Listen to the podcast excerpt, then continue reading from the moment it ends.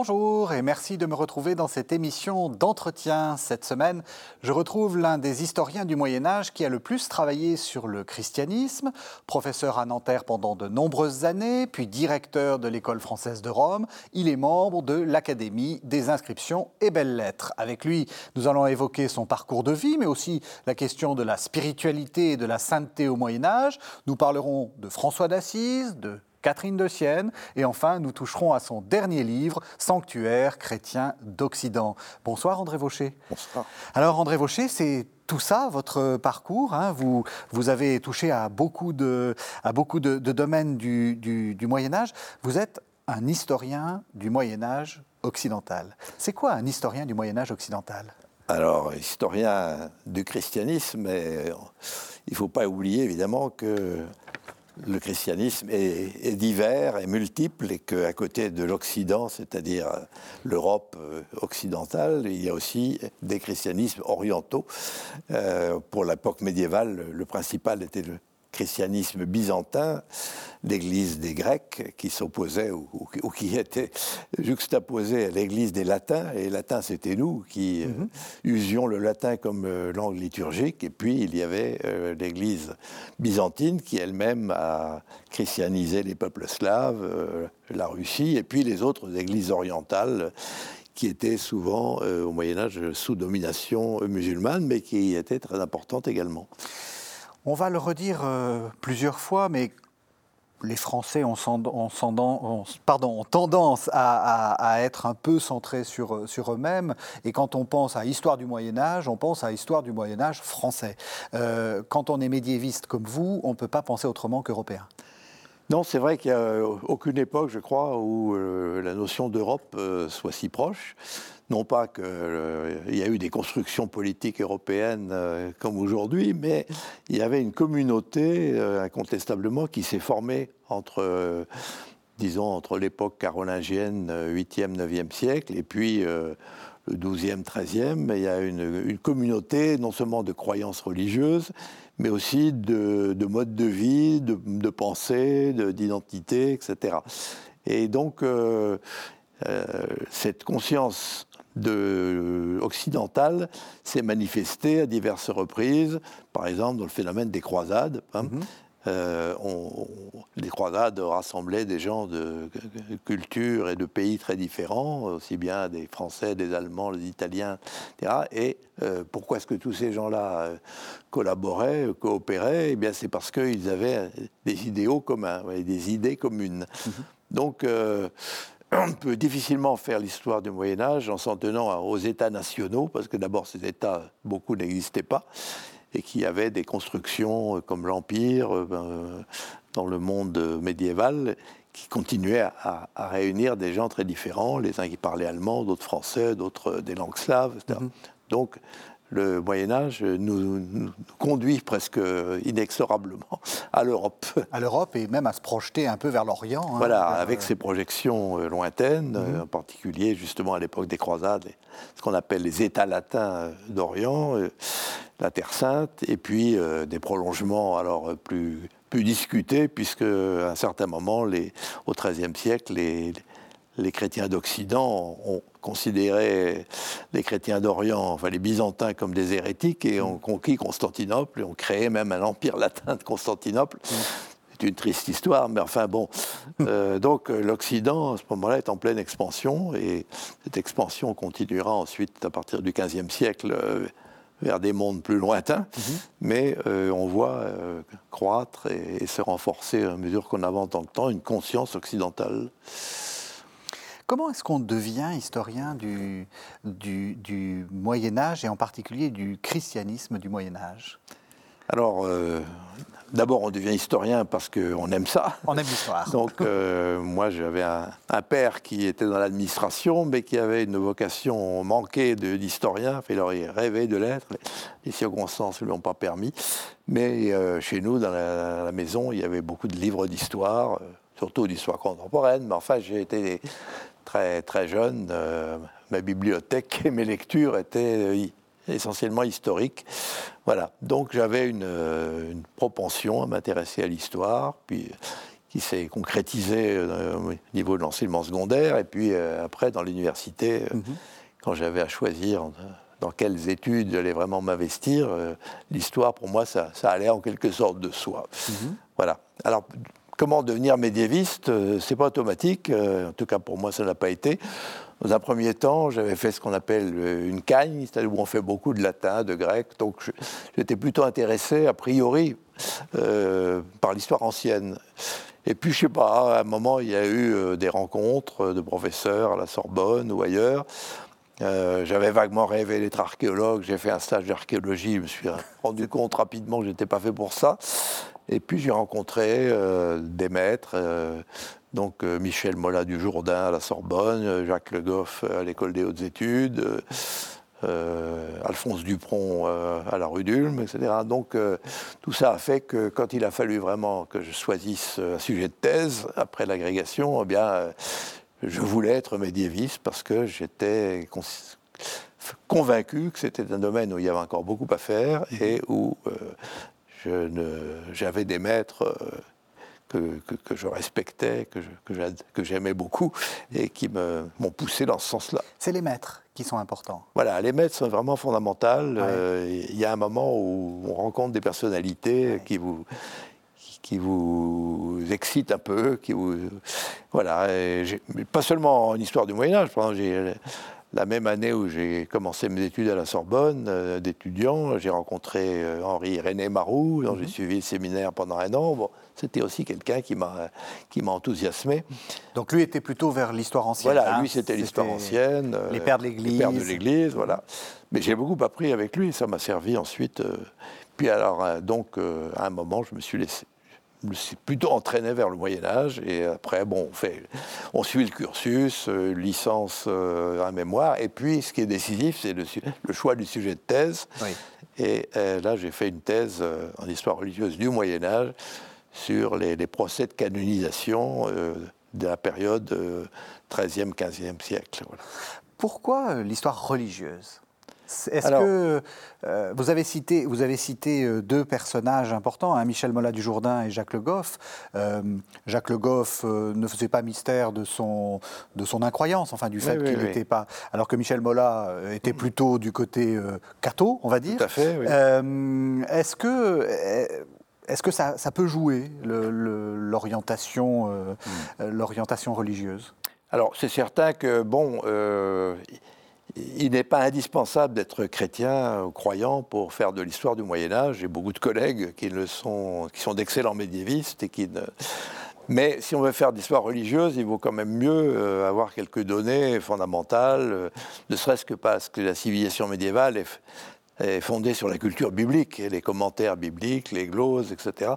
Donc si on ne sait pas ce que c'est que la Bible, si on n'a jamais lu la Bible, euh, on risque de passer à côté d'un tas de choses importantes par manque de culture. Voilà. Donc j'avais un, avantage, si je peux dire, au départ, qui était d'avoir une formation chrétienne euh, relativement solide. Et, euh, mais je ne suis pas entré en Moyen Âge comme on entre en religion.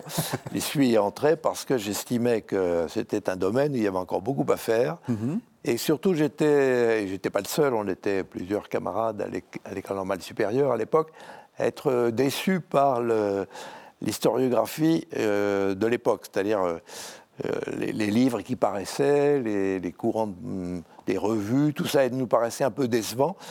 Dans la mesure, cette histoire de l'Église était encore une histoire très cléricale, où on faisait de, alors parfois apologétique, mais même quand elle ne l'était pas directement, c'était une histoire faite par des prêtres en, majorité ou des moines, qui n'étaient pas de mauvais historiens, mais qui avaient une vue euh, un peu restreinte de, la vie du peuple chrétien, qui voyait uniquement les, grands évêques, les grands abbés, les grands papes. Bon, très bien, euh, le rôle a été euh, fondamental, c'est certain, mais personne ne nous parlait, ou très peu de gens nous parlaient à l'époque du peuple chrétien. Mhm. Et il, m'a semblé dès le départ que là, il y avait une grosse lacune et qu'il fallait essayer de, de, la combler. Alors, j'ai rencontré par exemple un, un homme qui m'a beaucoup marqué, même si je ne l'ai pas eu comme maître, mais le chanoine de la Ruelle, qui était un, ecclésiastique, mais un esprit extrêmement ouvert, et un grand, un grand historien, euh, très respecté par ses collègues de l'université. Euh, lui enseignait à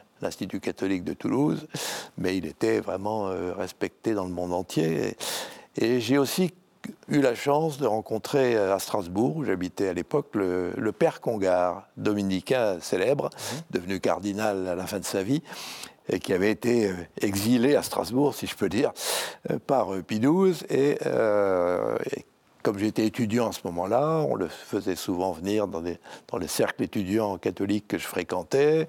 J'ai même fait le plaisir de faire un jour un voyage avec lui. On a parlé de, théologie médiévale, mais il n'était pas seulement un théologien, c'était aussi un grand historien. Et euh, il m'a en particulier euh, vraiment révélé ce que c'était que l'ecclésiologie, c'est-à-dire l'idée que l'Église se fait d'elle-même à une, à une époque donnée dans un contexte donné et qui évolue avec l'histoire. Parce que euh, l'histoire religieuse, c'est pas euh, quelque chose qui, tombe du ciel, mais euh, elle est très liée, et c'est là la nouveauté qui est apparue dans les années justement 70-80 du siècle dernier, c'est de mettre l'histoire religieuse en relation avec l'histoire économique et sociale, même l'anthropologie historique, etc. Et ça, c'était les idées justement de Le Goff qui apportait beaucoup dans ce domaine-là, euh, par son, séminaire de l'école pratique des hautes études, ses travaux euh, personnels, etc.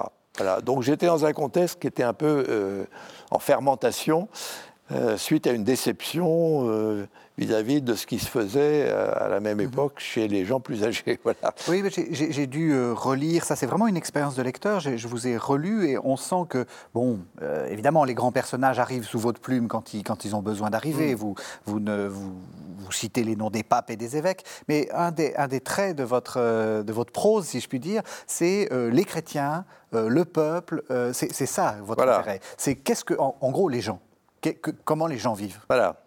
Et ça, c'est un peu le fil rouge, de, mon œuvre depuis le début jusqu'au dernier volume sur les, sanctuaires, les pèlerinages, C'est comment vivaient euh, leur christianisme, les gens. Les, gens, donc pas forcément les. Alors les, gens, c'est très varié. Euh, ça peut aller évidemment depuis les grands seigneurs laïcs jusqu'aux paysans les, plus pauvres. Mhm. Mais il y avait à cette époque euh, bon, une, relative unité de croyance. C'était beaucoup moins euh, euh, cloisonné, disons, que ça a pu l'être par la suite. Et donc, euh, essayer de retrouver les, les motivations religieuses de tous ces gens-là me paraissait un, but de recherche important. Mhm. Mais le problème, c'était les sources, parce que l'historien, il ne pas seulement avec des idées. Comment on fait l'histoire des gens? Il faut, il faut qu'il trouve des documents.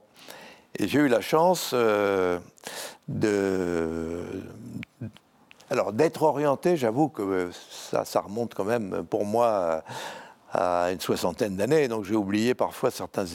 Je ne sais plus si c'est Le Goff ou si c'est Mola, euh, un de mes deux maîtres, qui m'ont dit tiens, ben, puisque vous cherchez un sujet de recherche, vous devriez vous intéresser au procès de canonisation. Mm-hmm. À l'époque, je ne savais pas grand-chose là-dessus et je suis allé me renseigner. Mais puis, euh, je me suis rendu compte très vite qu'effectivement, il y avait une masse de sources importantes là et qui n'était pratiquement jamais euh, exploitée.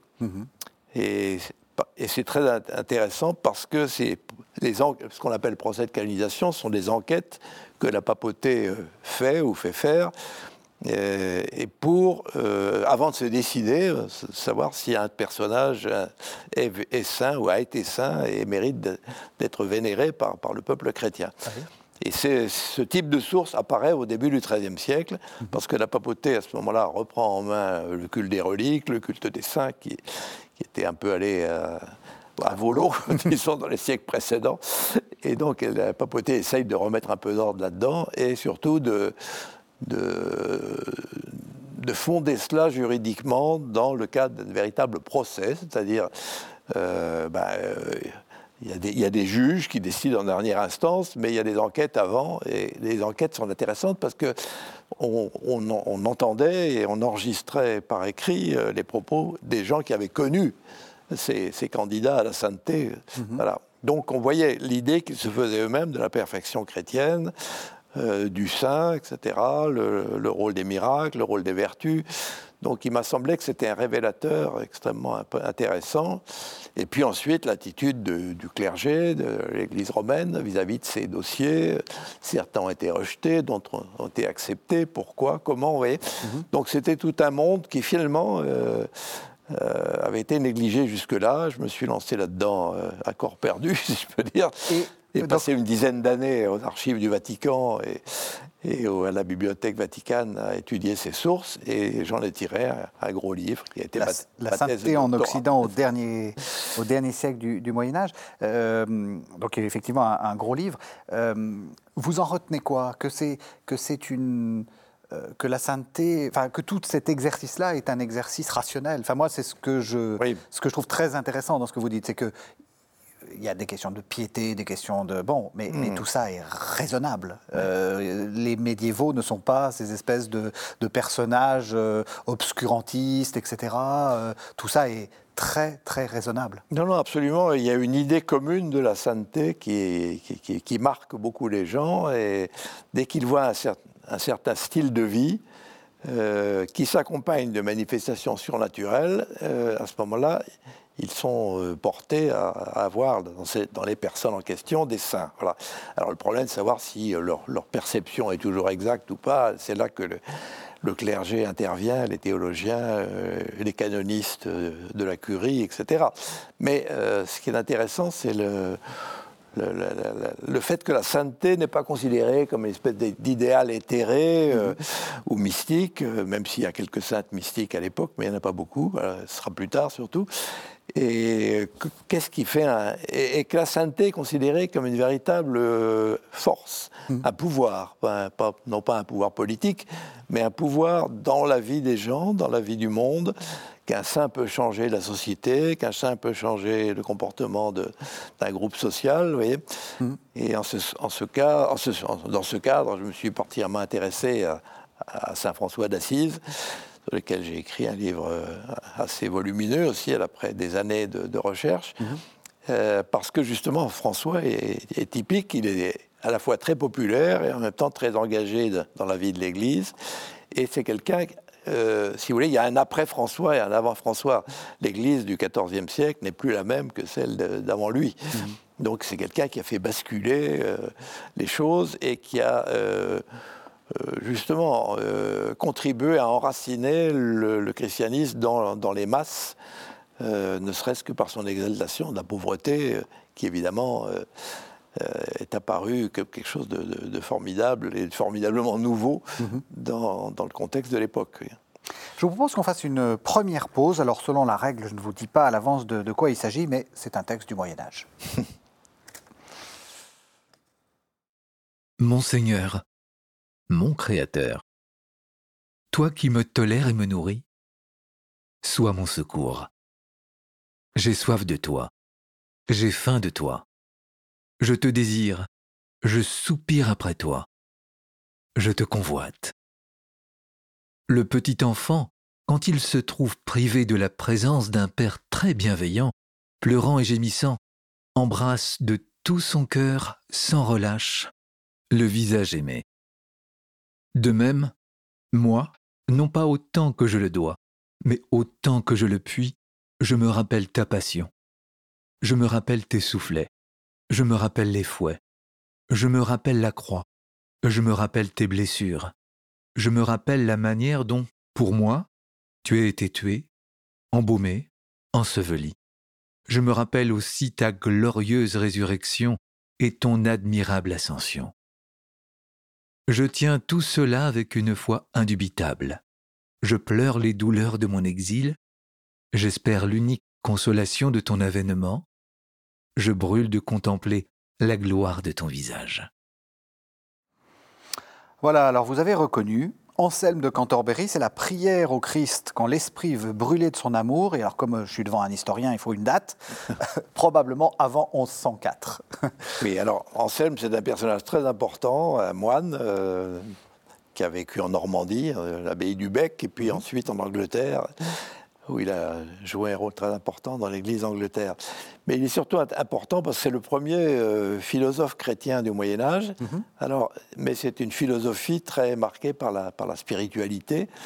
Ce n'est pas une philosophie euh, méthodique, si vous voulez, mais c'est une, philosophie accordée euh, à la réflexion sur le Christ. Il est, euh, Anselme a écrit un, traité qui s'appelle Pourquoi le Christ s'est fait homme, qui est fondamental parce que c'est la première réflexion systématique sur l'incarnation. Mhm. Voilà. Donc, euh, personnage vraiment à cheval sur théologie et spiritualité. Voilà. Et alors, pourquoi est-ce que je vous ai fait lire ça? Parce que euh, quand j'étais jeune, André Vaucher, c'était un livre, La spiritualité du Moyen Âge occidental, qu'on a tous lu au PUF, presse universitaire de, France. C'était le, enfin, c'était un peu le classique euh, sur euh, sur la spiritualité euh, occidentale. Qu'est-ce que vous démontriez dans ce livre? Pourquoi vous l'aviez écrit? Alors, ce livre, on m'avait demandé d'écrire ça en 1974 et il est paru en 1975. Euh, c'était un petit livre, 120 euh, pages ou 130 pages, qui était destiné aux étudiants et en fait, ce qui est resté ensuite comme une sorte de, manuel pendant une trentaine d'années au moins, et qui a été traduit, je dois dire, dans toutes les langues euh, occidentales. Et donc, je n'aurais pas imaginé au départ que ça aurait autant de succès, mais ça comblait un vide. C'est pour ça que je pense que euh, il n'y avait pas grand-chose dans le domaine de la spiritualité du Moyen Âge qui soit accessible mhm. euh, aux, non-spécialistes et en particulier à des gens qui n'étaient pas théologiens ou clercs. Et moi, je, suis lancé avec l'idée qu'il existait des spiritualités, et euh, entre autres une spiritualité laïque hmm. qui avait été complètement négligée, mais qui avait existé, même si elle n'était pas traduite par des des compilations, des, manuels de spiritualité. Parce que le terme spiritualité, jusque-là, était surtout employé pour désigner des écoles de spiritualité. Il y avait la spiritualité cistercienne, spiritualité franciscaine, puis jésuite euh, à l'époque moderne. Voilà, mm. c'est toujours lié à un corpus de textes euh, et euh, en général à un saint qui avait mis l'accent sur tel ou tel aspect du christianisme.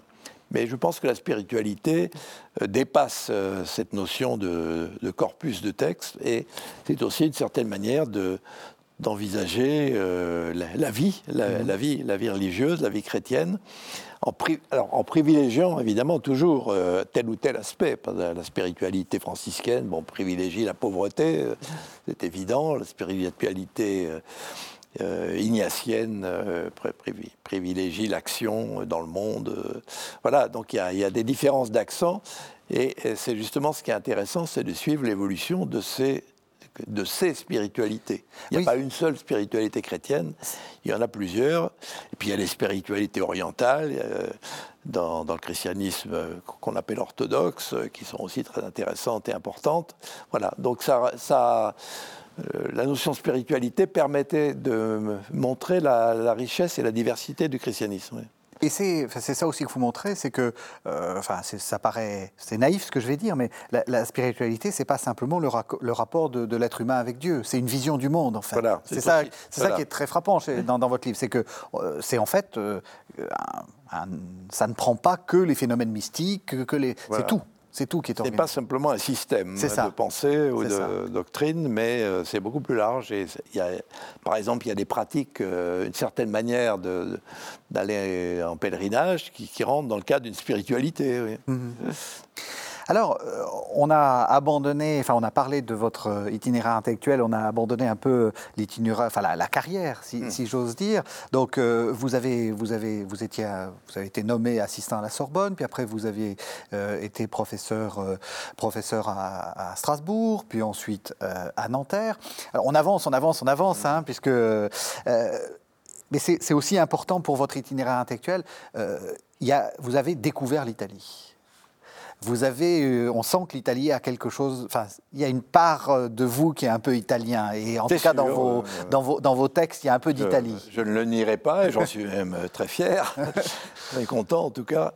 Effectivement, j'ai découvert, je n'avais pas fait d'italien au lycée, je n'étais pas spécialement a priori porté sur l'Italie, mais je me suis vite rendu compte, quand j'étais encore étudiant à la rue d'Ulm, que l'histoire religieuse était beaucoup plus développée et, avancée, je dirais, mmh. en Italie qu'en France à la même époque. Oui. donc, je suis allé à des, commencer à aller à des, colloques en Italie pour me rencontrer les, grands maîtres de l'époque. et puis, j'ai eu la chance d'aller en 1965 à l'école française de Rome, où j'ai passé euh, trois ans à faire de la recherche, puis je suis retourné ensuite euh, deux autres fois, et la dernière fois comme directeur de cette école. Mhm. Donc au, total, j'ai passé 18 ans de ma vie en Italie, donc euh, ça m'a donné une grande familiarité avec ce pays et avec ses, historiens, parce qu'il y a une excellente école d'historiens, et, en particulier dans les années 1980, enfin 70 à 2000, des historiens de, du christianisme médiéval. Mhm. vraiment, euh, et en particulier tout ce qui concerne le franciscanisme, bien mhm. entendu, qui est, mais aussi euh, les dominicains, euh, les évêques, enfin, il y a la curie romaine, la papauté, enfin tout ça est, en Italie est, beaucoup plus étudié qu'en France et, dans un esprit, je dois dire, assez avancé pour l'époque. Voilà. Mhm. Alors l'école française de Rome, Peut-être que les, téléspectateurs français savent ce que c'est, ce que mais on n'a on pas que des téléspectateurs français. C'est quoi l'école française de Rome? Alors l'école française de Rome, c'est une institution qui a été fondée à, à, la, fin du 19e siècle, en 1873, euh, par, par, la France, euh, qui a d'ailleurs son siège au Palais Farnèse, qui abrite aussi l'ambassade de France euh, Magnifique palais. Donc c'est un endroit admirable. Et euh, donc l'idée, c'était de permettre à des chercheurs français de travailler sur l'Italie. Alors au départ, c'était surtout euh, pour l'Antiquité, euh, l'Antiquité romaine. Et la plupart, enfin la majorité des, chercheurs au départ, pendant, pendant longtemps d'ailleurs, étaient des archéologues ou des historiens de la Rome antique. Ensuite, ça s'est euh, développé euh, avec le, Moyen Âge, puisque l'école française de Rome a été chargée très vite euh, de publier les registres des papes du Moyen Âge. Alors c'est une entreprise qui a commencé en 1880 et qui s'est achevée il y, a, il, y a, 15 ans. Donc, oui, les registres des papes, c'est pas simplement la liste des papes. C'est hein. pas les registres, c'est pas les numéros des registres qui comptent, c'est le contenu. oui. Et, beaucoup ont été publiés en texte intégral quand c'était trop, trop compliqué ou trop, qu'il y en avait trop, on, a fait des analyses, tout ça a été en latin, enfin, c'était tout un style de recherche érudite, mais fondamental, parce que c'est un instrument de travail indispensable. Voilà. Mmh. Donc euh, cette école, on, apprenait, c'était pas véritablement une école. Aujourd'hui, on dirait, si on la créait aujourd'hui, on appellerait ça Institut de recherche euh, supérieur sur, le, sur les pays méditerranéens. Mais c'était surtout quand même centré sur l'Italie. Mmh.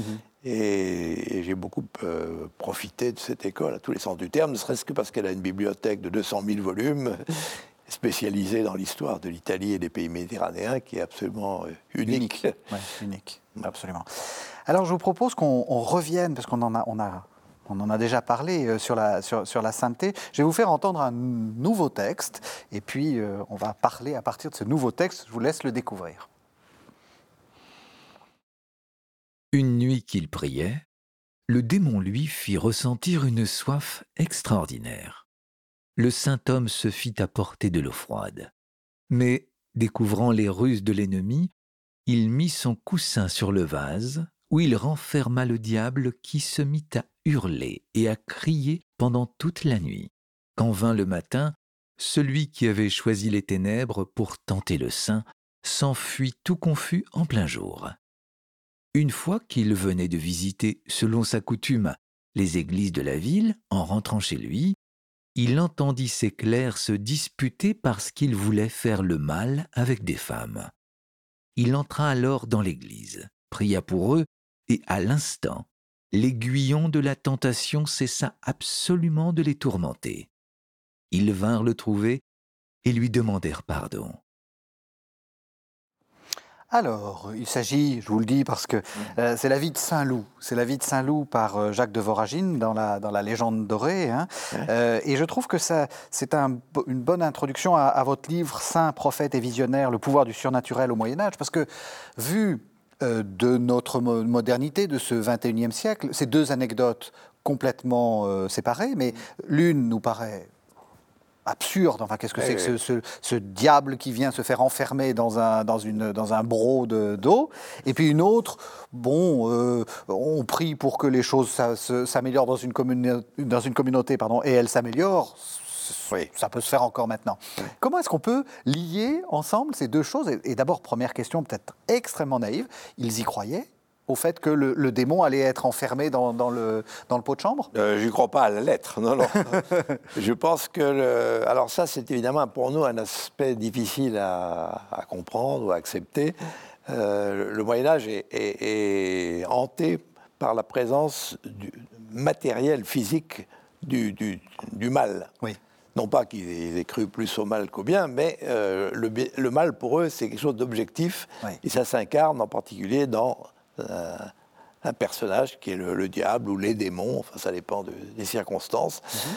Et à un point absolument incroyable, on a publié récemment un, texte euh, d'un cistercien allemand du XIIIe siècle qui voit le diable partout.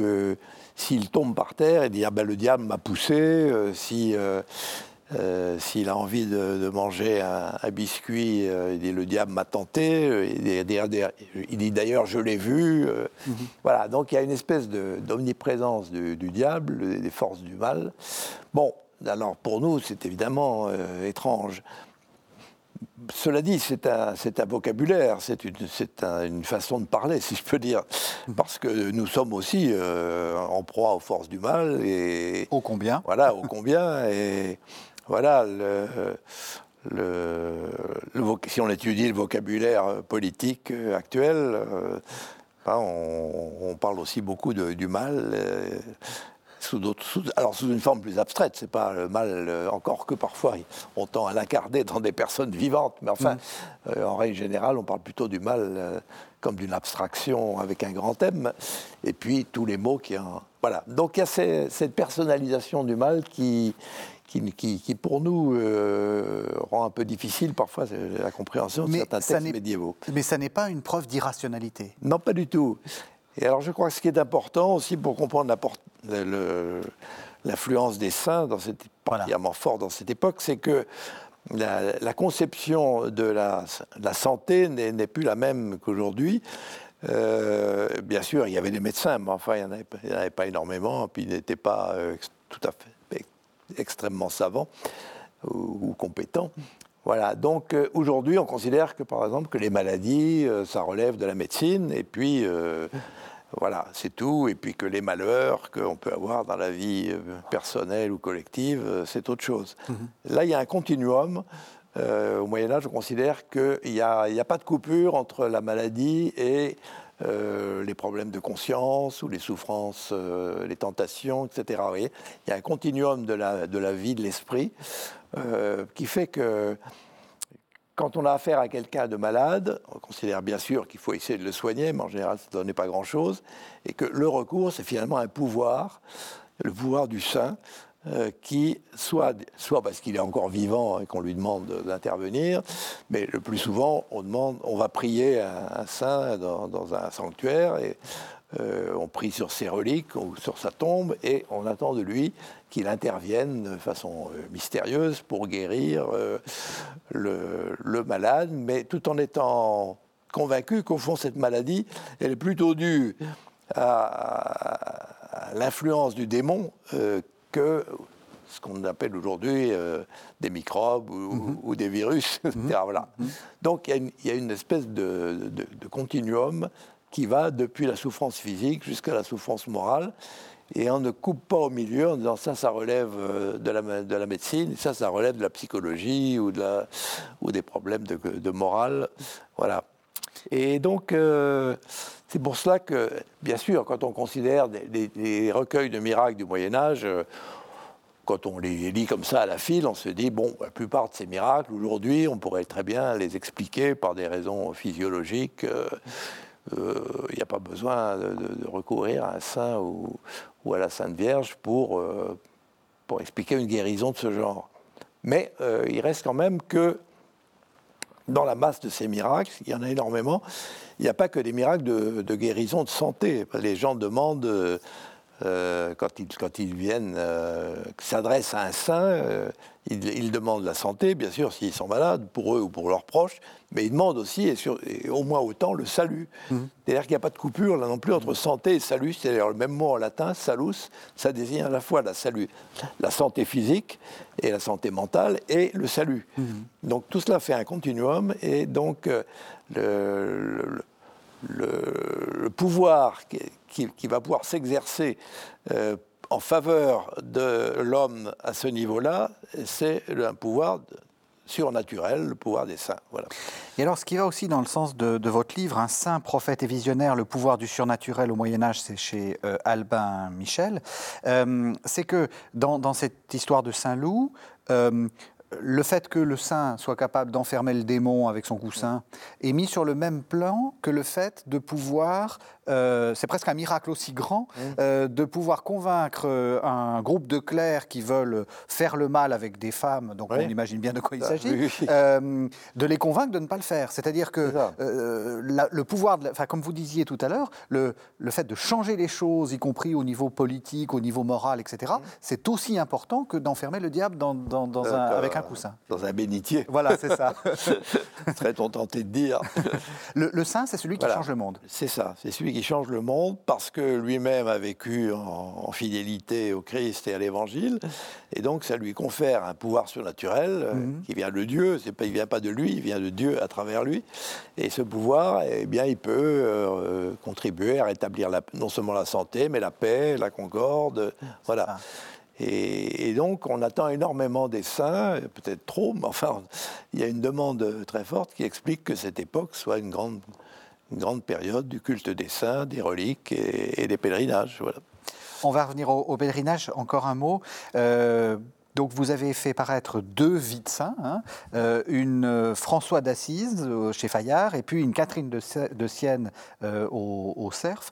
vous l'avez déjà dit, mais le plus grand saint, c'est François d'Assise pour vous il y a quelque chose de. Oh, c'est difficile de faire des échelles de valeur, mais, je pense que celui. une importance considérable. Celui qui a vraiment bouleversé les, choses, euh, c'est François d'Assise. Pas, euh, ne serait-ce que parce qu'il a euh, laissé derrière lui un, ordre ou des ordres religieux masculins et féminins qui existent encore aujourd'hui. Mais c'est surtout une personnalité extraordinairement rayonnante, bouleversante, même à certains égards et qui continue à être une référence aujourd'hui, euh, non seulement parce que le pape s'appelle François, mais parce que l'esprit d'Assise, comme on dit, euh, euh, règne, enfin, a été relancé par Jean-Paul II, et puis on essaye de réunir des, représentants de toutes les religions du monde à Assise. Pourquoi Assise et pas à Rome? Parce qu'il y en a qui viendraient peut-être pas à Rome, les protestants ne viendraient peut-être pas à Rome, mais ils viennent à Assise parce qu'ils se reconnaissent dans ce chrétien mhm. universel qui a aussi eu l'intuition euh, formidable euh, de, rencontrer le sultan d'Égypte euh, sans, armes et, sans aucun projet de croisade, mais pour essayer de, voir avec lui comment on pourrait se rapprocher pour, adorer le même Dieu. Je vois aussi pourquoi ça vous intéresse, parce que si pour aller assez vite, François d'Assise, c'est le saint des gens. C'est le sein des. Enfin, c'est la mise en, avant tout d'un coup euh, d'une sainteté, d'une sainteté et même d'une piété euh, laïque. Enfin, je ne sais pas mmh. si ça a du sens au Moyen Âge de parler comme ça. Non, mais, non, mais il était laïque lui-même. Il n'a jamais été prêtre, euh, donc il a fondé un ordre, un ordre religieux, mais lui, il était un, simple laïque, et il a eu une, extraordinaire impact dans le monde italien, mais méditerranéen. Mmh peut rien comprendre au, christianisme euh, de l'époque euh, fin Moyen Âge, époque moderne, si on ne prend pas en considération le phénomène franciscain. Mhm. Non seulement l'ordre franciscain est très implanté, mais il y a un esprit franciscain qui imprègne euh, la littérature religieuse. Dante, en Italie, parlait énormément de François, il en parle très bien tous les grands auteurs euh, de la fin du Moyen Âge sont marqués par, François et euh, énormément de confréries se sont fondées un peu partout sous, euh, sous le patronage de François pour développer la dévotion à François, mais aussi l'entraide, la charité. voilà. Alors il nous reste une dizaine de minutes. On aurait pu parler des hérétiques, puisque vous avez aussi écrit sur les hérétiques au, Moyen Âge, suppôts de Satan ou chrétiens dissidents, euh, CNRS, c'est en 2014. Mais j'aimerais qu'on passe notre, nos dernières dix minutes de cette émission sur votre dernier livre, Sanctuaire chrétien d'Occident. C'est paru aux éditions du CERF. Et là aussi, on sent que c'est une histoire des gens hein, que vous voulez faire. J'ai envie d'abord de vous poser une première question un peu naïve. Est-ce qu'un sanctuaire, c'est juste des reliques de saints qu'on va voir Alors, euh, il y a, une, proportion très importante de, sanctuaires qui sont liés à des reliques, euh, mhm. au moins au départ, c'est sûr. Et il y en a aussi de plus en plus, à mesure qu'on avance dans le temps, à partir du 13e, 14e, qui sont liés à des images saintes, c'est-à-dire des, des, représentations, soit des statues, soit des peintures, dont on considère qu'elles sont, euh, pour des diverses raisons, miraculeuses en particulier les images de la Vierge qu'on disait peintes par Saint Luc, parce que Saint Luc est censé avoir été peintre, mhm. et on lui prêtait le, fait d'avoir représenté la, Vierge à l'enfant, euh, et que cette image qui avait été transmise par Byzance, ensuite arrive en Italie, et on commence à, peindre partout, euh, dans, les, dans les villes et dans les campagnes, des, des, images de la Vierge sous les traits de... Voilà. Et donc, euh, il y a toujours quand même, dans un sanctuaire, quelque chose d'extraordinaire, que ce soit des reliques, soit une image euh, réputée miraculeuse, euh, soit euh, un relief aussi extraordinaire. Il y a des, beaucoup de sanctuaires sont, placés dans des sites vraiment remarquables au point de vue paysage, soit, qui, soit des sites très, très arides, très durs comme la, Verna, par exemple, mmh. en Italie, où le Saint François d'Assise a reçu les, les, stigmates et au contraire d'autres. Camadour. Camadour, voilà. Magnifique site. Souvent, c'est lié à des grottes aussi, euh, les sanctuaires qui étaient liés au culte de Saint-Michel, mm. euh, le, Mont Gargan en Pouille. Euh, mm. Il y avait tout un culte des, de Saint-Michel lié aux, grottes et au sommet des montagnes aussi. Mm. notre Mont Saint-Michel a hérité de cette tradition. Voilà, donc il faut qu'il y ait quelque chose pour qu'on puisse parler de sanctuaire, il faut qu'il y ait quelque chose d'extraordinaire. Euh, une église paroissiale où il se passe simplement euh, la vie liturgique et sacramentelle n'est pas forcément un sanctuaire. Mhm. Ben, elle l'est, si on veut, au sens euh, liturgique du terme, dans la mesure où le, le, sacrifice eucharistique fait que le Christ y est présent pendant la messe, etc. Mais pour ce qui est de l'anthropologie religieuse, si vous voulez, le, sanctuaire est quelque chose d'un peu différent, mhm. mesure où on cherche un témoignage précis de la vie d'un saint qui a laissé un souvenir marquant pour une raison ou pour une autre, et on cherche aussi un contact direct euh, avec le surnaturel. Et c'est là justement que, par exemple, les sites jouent énormément parce que euh, on arrive dans certains endroits, certains sanctuaires, où on est déjà, en quelque sorte, impressionné euh, par le cadre euh, géologique, végétal, etc.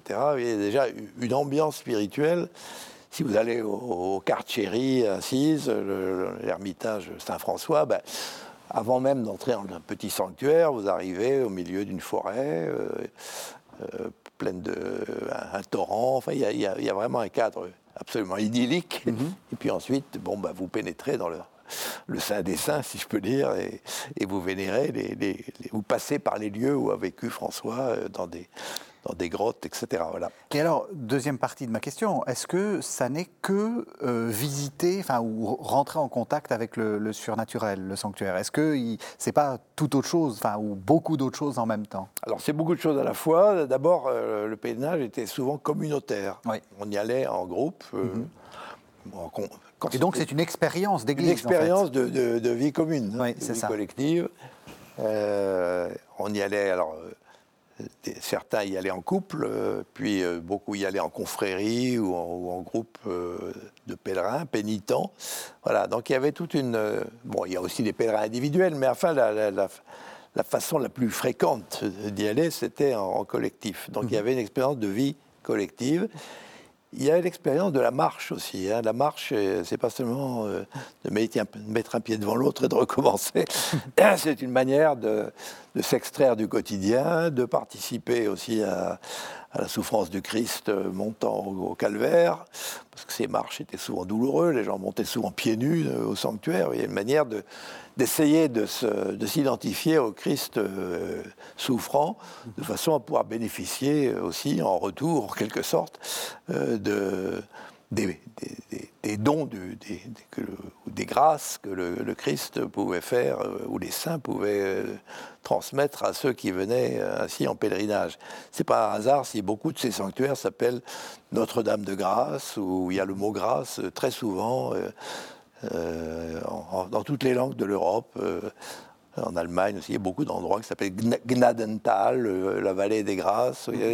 C'est vraiment l'idée d'aller chercher une grâce. Mhm. On sait qu'on en est indigne, mais on sait aussi qu'on peut faire, euh, en sortant de son milieu ambiant, en faisant un effort, euh, et parfois douloureux, qui peut durer d'ailleurs des semaines si on fait un pèlerinage, ou des mois si on fait un pèlerinage lointain, eh bien, euh, à la fin, on sera différent de ce qu'on était au départ. Mhm.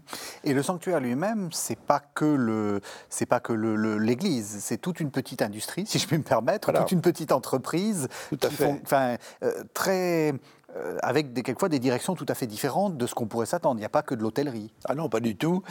D'abord, euh, il faut bien voir qu'au Moyen Âge, on restait souvent une semaine. On appelle, encore aujourd'hui, on utilise parfois l'expression faire une neuvaine. Faire une neuvaine, c'est rester huit jours dans l'attente euh, d'un miracle ou d'une guérison ou, d'une, ou de retrouver la foi. Enfin bon, mm-hmm. donc il y avait un temps assez long euh, où on vivait ensemble. Euh, alors, il y avait, on était accueillis en général soit par un. Si c'était un petit sanctuaire rural, on était accueillis par un ermite. Euh, si c'était un grand sanctuaire, on était accueillis par des moines ou des chanoines qui s'occupaient de vous, qui. voilà. On voit encore ça aujourd'hui quand on suit le chemin de Compostelle, par exemple. Donc il y avait déjà aussi tout le problème de l'hospitalité, le problème de, de l'accueil. Et puis, euh, l'expérience de la différence, parce qu'on arrivait dans des pays euh, qu'on ne connaissait pas, où les gens étaient pas toujours euh, extraordinairement bienveillants. Ça dépendait. Quand on arrivait en Terre Sainte, on était commençait par être rançonné par les Turcs. Oui, oui. donc, oui, voilà. prévu. donc, c'était aussi s'ouvrir non seulement aux autres, mais à, l'autre avec un, grand A majuscule. Mhm et, à l'altérité. Donc, euh, ce qui est frappant dans les récits de pèlerinage, c'est que les, ceux qui les écrivent, qui sont les, pèlerins cultivés, qui étaient capables de tenir un, livre de, mémoire, euh, disent tous à combien ça les a changés d'avoir fait ce déplacement. Euh, même s'ils n'ont pas obtenu la guérison qu'ils demandaient, eh bien, et par ailleurs, ils ont appris un tas de choses, ils se sont enrichis euh, mutuellement par le pèlerinage. Mm. Voilà. Alors, ce que vous montrez aussi dans votre livre, c'est qu'il y a le pèlerinage roi, qui est le pèlerinage à Jérusalem, mm. puis quand on n'a pas les moyens, on peut faire des, des petits Jérusalem. Voilà. il, y a des, il y a des Jérusalem de substitution, en fait. Absolument. Ça, très intéressant. Là aussi, c'est quelque chose qu'on ne réalise pas bien aujourd'hui. Enfin, encore qu'il y, a quelques souvenirs. Mais enfin, la centralité de Jérusalem pour mm. les chrétiens, c'est quelque chose de fondamental. Plus ou moins euh, fort suivant les époques. Mais enfin, il y a quand même cette présence euh, il y a l'idée quand même que euh, Dieu s'est incarné dans un lieu. Hein. Ces lieux, c'est les lieux saints, et c'est Jérusalem, c'est là où a vécu le Christ, euh, la Vierge, etc. Donc il y, a, une focalisation sur ce, qui explique les croisades. Sinon, on ne serait jamais parti des mois ou des années en croisade si on n'avait pas eu l'impression qu'il fallait délivrer les lieux saints, c'est-à-dire les endroits où le Christ avait vécu. Donc, focalisation sur Jérusalem et les lieux saints. À un certain moment, à partir du XIVe siècle, ces lieux saints deviennent de plus en plus difficilement accessibles parce mhm. qu'ils sont définitivement tombés entre les mains des musulmans, après des Turcs, où ça se passe encore plus mal. Donc, euh, on va créer des sanctuaires de substitution. Euh, on va dire en Italie que la, maison de la Vierge à Nazareth est arrivée euh, en Italie par la voie des airs. Bon, hum. on, peut, discuter, on peut être sceptique, mais enfin, l'idée qui est intéressante, c'est que la maison de la Vierge, finalement, elle n'avait plus sa place en Palestine parce que c'était les, mécréants qui, la géraient, donc il fallait qu'elle vienne chez les bons chrétiens, et hum. voilà. C'était ça qui avait derrière cette idée.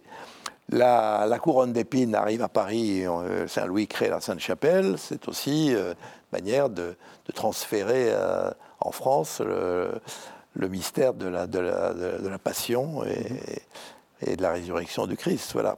Donc toutes sortes de transferts euh, qui sont très intéressants, qui se multiplient partout, même, même dans des petits sanctuaires locaux. Et puis, il y a une chose assez extraordinaire, hein, l'Italie du 14e, fin 15e, début 16e, ce qu'on appelle les Sacri-Monti, les montagnes sacrées, où euh, c'était des franciscains qui avaient été en Terre Sainte, de la custodie de Terre Sainte, et qui avaient, euh, qui avaient dû partir à cause des Turcs, et ils reconstituent euh, en pleine nature des Jérusalem. Ils construisent un, vrai, un vrai décor du cinéma. Aujourd'hui, on dirait une bande dessinée, mais vous voyez, ils feront le palais de Pilate, le palais de Caïphe, la maison de la Vierge, etc. Et les, les laïcs sont invités à, à, se rendre là pour intérioriser, enfin, se rendre compte de ce que c'était que Jérusalem, euh, pour intérioriser le, la vie et, la mort de Christ. Voilà.